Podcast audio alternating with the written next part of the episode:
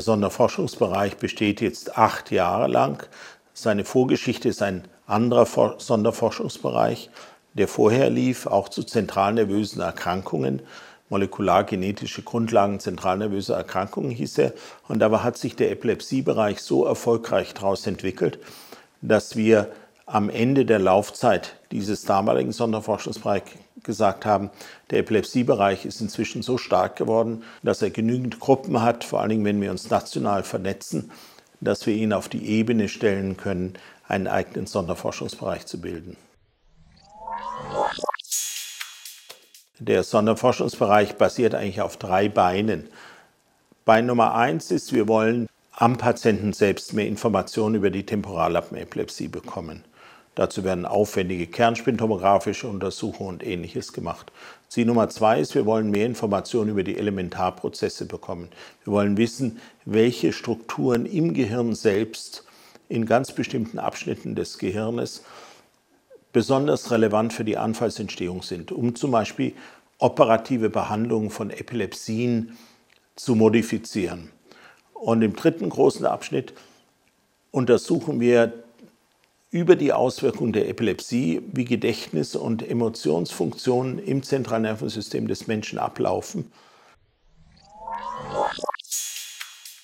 Hauptursachen einer Temporallappenepilepsie ist eine Veränderung im Hippocampus.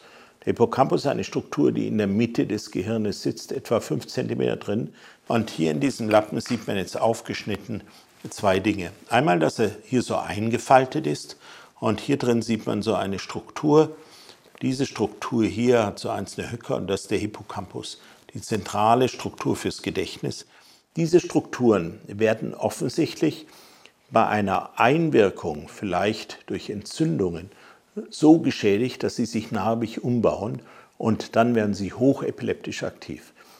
Bei der Mehrzahl der Schläfenlappen ist diese Struktur betroffen. Gleichzeitig gibt es in dieser Region einen so komplizierten anatomischen Aufbau, dass im Rahmen der Hirnentwicklung dort offensichtlich leichter Störungen auftreten und Missbildungsprozesse häufig sind. Beides führt dazu, dass Epilepsien des mittleren Schläfenlappen sehr häufig sind und auch schwer behandelbar sind und damit operativ angegangen werden. Auf der anderen Seite ist es so, dass diese Strukturen für die Gedächtnisverarbeitung zuständig sind. Und aus einem furchtbaren Experiment an einem Menschen, das in den 50er Jahren durchgeführt wurde, wo man in beiden Schläfenlappen die mittlere Struktur entfernt hat bei einer schweren Epilepsie des Patienten, hat man festgestellt, dass diese Person anschließend noch genauso intelligent war, war ein relativ intelligenter Mensch, aber sie hatte kein Gedächtnis mehr. Es funktionierte nur noch das sogenannte Arbeitsgedächtnis, also Kurzzeitinformationen mit einer Speicherdauer von ein, anderthalb Minuten war noch da und alles andere war weg. Nach vielen Jahren hat der Patient noch Zugriff gekriegt auf alte Erinnerungen, die etwa ab drei Monate vor der Operation stattgefunden hatten. Aber es gelang ihm nie wieder, eine neue Gedächtnisspur im Gehirn abzulegen. Das heißt, er hat alles nach einer Minute wieder vergessen.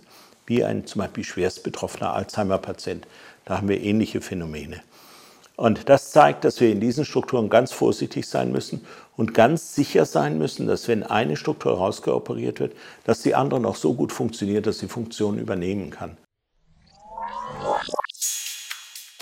Die prächirurgische Epilepsiediagnostik, vor allen Dingen die sogenannte invasive prächirurgische Epilepsiediagnostik, wo Elektroden aufs Gehirn direkt aufgelegt werden oder ins Gehirn eingestochen werden in aktive, epileptische aktive Strukturen, haben zwei ganz große Vorteile. Erstens, wir lernen mehr über Epilepsie. Wir wissen, wie sich viel näher an den Nervenzellverbänden, die krank sind, die Potenziale entwickeln und versuchen daraus mathematische Verfahren abzuleiten, wie man Anfallsvorhersage machen kann. Das heißt also, wir kriegen eine ganze Masse in Bezug auf die Epilepsie, wie sie sich ausbreitet, was man alles herausnehmen muss, um den Patienten mit einer großen Chance auf Anfallsfreiheit in die Operation zu schicken. Wir sind unseren Neurochirurgen-Kollegen sehr dankbar, dass sie so gut operieren und so schonend auch, dass wir nachher noch so gut erhaltenes Gewebe haben, um anschließend auch noch Wissenschaft zu machen. Bei uns wird operiert in Hirngewebe, was zwar funktionsgestört ist, aber strukturell noch ganz gut ist. Und damit haben wir lebendes Hirngewebe vom Menschen zur Verfügung und durch bestimmte Techniken kann man feine Scheiben dieses Gewebes noch für etwa 10, 15, 20 Stunden am Leben halten, einzelne Zellen isolieren und kann dann feststellen, was ist an diesen Zellen anders, wenn eine bestimmte Epilepsieform auftritt und was ist an einer anderen Epilepsieform besonders. Und damit weiß man, welche Ionenkanäle zum Beispiel in diesen Zellen verändert sind, welche Rezeptoren für Überträgersubstanzen verändert sind oder ob ganz bestimmte strukturelle Dinge verändert sind. Das bietet wiederum die Grundlage, neue Medikamente zu konzipieren und zu sehen, ob darunter der Patient nicht besser behandelt werden kann als vorher. Insgesamt kann man sagen, dass das, was hier abläuft, zumindest zu den oberen 5% der Epilepsieforschung dieser Erde im Moment gehört. Und das ist letztendlich auch durch den Sonderforschungsbereich generiert worden. Das hätten wir aus dem Stand heraus, aus der Universität heraus nicht hingekriegt. Thank you.